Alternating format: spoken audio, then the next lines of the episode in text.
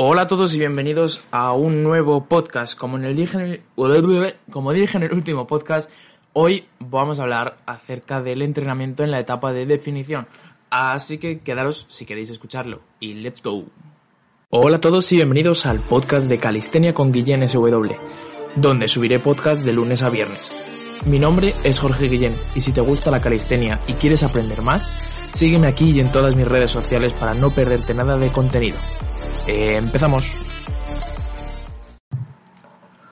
Bueno, muy buenas a todos chicos. Hoy es lunes 15 de junio y vamos a darle, ¿no? Un poquito a este tema.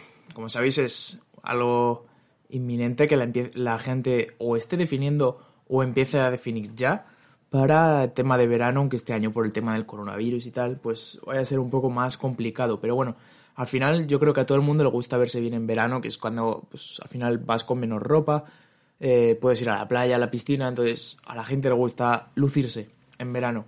Además, como sabéis, para nuestro deporte, la calistenia, es siempre muy muy interesante mantener un bajo porcentaje graso. Así que, en concreto a los calisténicos, este tipo de podcast como el de hoy o el del viernes, os puede, el del viernes pasado quiero decir que es el anterior, os puede servir mucho para eh, en ciertos momentos reducir el nivel de grasa corporal que tenéis y seguir progresando en la calistenia. Dicho esto, vamos a empezar a hablar del entrenamiento. Mucha gente se, eh, hace preguntas en plan, eh, ¿debería cambiar mi sistema de entrenamiento o debería cambiar mi rutina si voy a hacer una etapa de definición. Hay gente que piensa que en definición tienes que hacer más repeticiones, en torno a 15 o 20 repeticiones. Hay gente que dice que solo tienes que hacer cardio. Hay gente que te dice que tienes que hacer solo entrenamientos de fuerza. Pues bueno, eh, lo mejor que podéis hacer, hablando claro, es eh, mantener vuestros entrenamientos de fuerza en rangos de fuerza o sea, eh, pues rangos en torno a las 6 repeticiones como mucho, 6, 7 repeticiones, 8 a lo mejor alguna vez, pero por ahí rangos de fuerza, pocas repeticiones y series que nos realmente nos cuesten, ¿vale? Que son las que nos van a servir para, bueno, que nos servirían para ganar fuerza si estuviéramos en un superávit calórico. Además, un una correcta intensidad en el entrenamiento, o sea, pues meter unos cuantos ejercicios de tal forma que sea un, un, entrenamiento que te cueste, una rutina que te cueste y obviamente haciendo caso a, pues, a fases de carga y descarga. También hay que tener en cuenta que no puedes estar siempre dando el 100% en los entrenamientos, sino que de vez en cuando hay que bajar un poquito el, el nivel para mantener ese rendimiento, ¿vale? Pero entrenamientos de fuerza, ¿vale? Algo que es bastante sencillo en la calistenia, ya que la mayoría de los ejercicios que hacemos son de fuerza, a no ser que hagas eh, repeticiones de básicos, pero lo normal es hacer, hacer entrenamientos de fuerza, así que por eso, por en ese sentido, todo perfecto. Eh, ¿Por qué hacemos entrenamientos de fuerza? Bueno, pues la razón es muy sencilla. Eh, al estar en un déficit calórico, no, no tendría ningún sentido hacer entrenamientos de hipertrofia, ya que al no tener ese superávit calórico que necesitamos para construir músculo, no vamos a generar más masa muscular en déficit calórico. A no ser, eh, excepto ciertos casos como gente con obesidad o gente principiante que consigue un... ¿Cómo se llama? Me saldrá.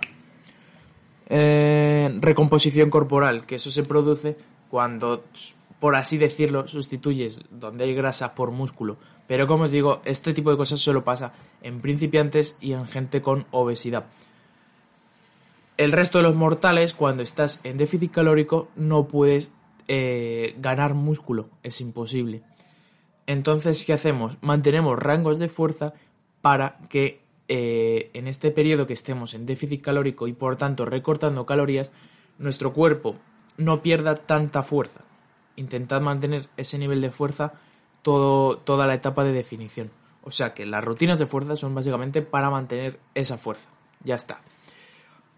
Además, también, obviamente, eh, las rutinas de fuerza pues, nos van a ayudar a quemar calorías. Al, al, final es lo que necesitamos todos los días, ir quemando calorías. ¿Vale?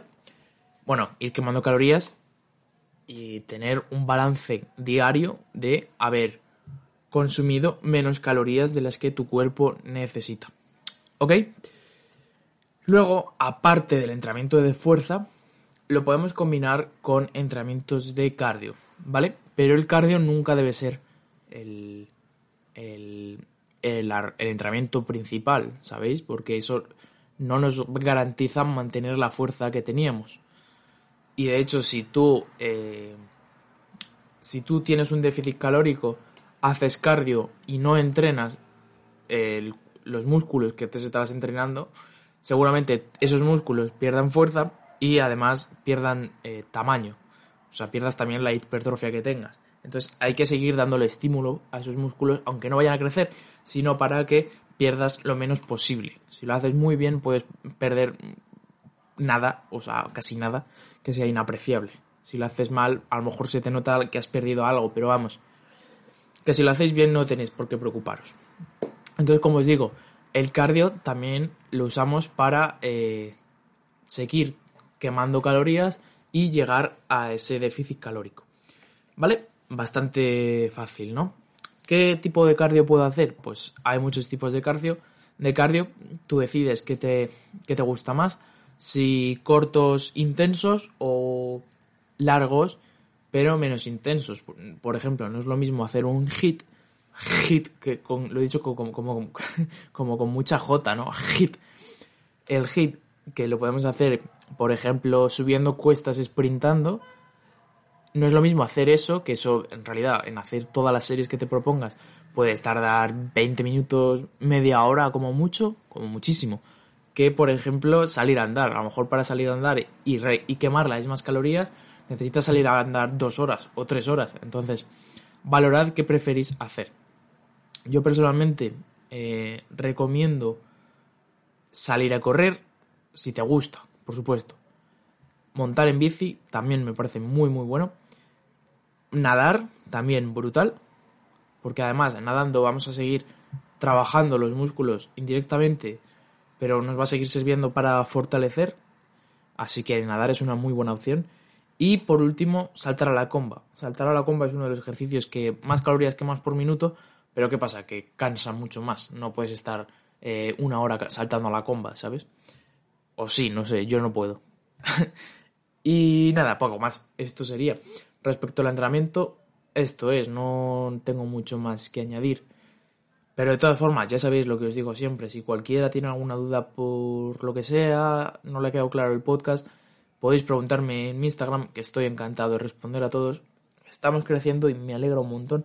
Así que nada, compartir este podcast y el de ayer con alguien que conozcáis que esté en definición y me hacéis un enorme favor. Y poco más, nos vemos mañana, martes. Y nada, Espero que os vaya todo genial. Adiós, hasta la próxima. Muchas gracias por escuchar mi podcast. Si te ha gustado, no olvides que la mejor manera de apoyarme es compartirlo con un amigo que creas que podría serle de utilidad y apoyarme en otras redes sociales para que pueda seguir creando contenido de calidad. Nos vemos en el próximo podcast.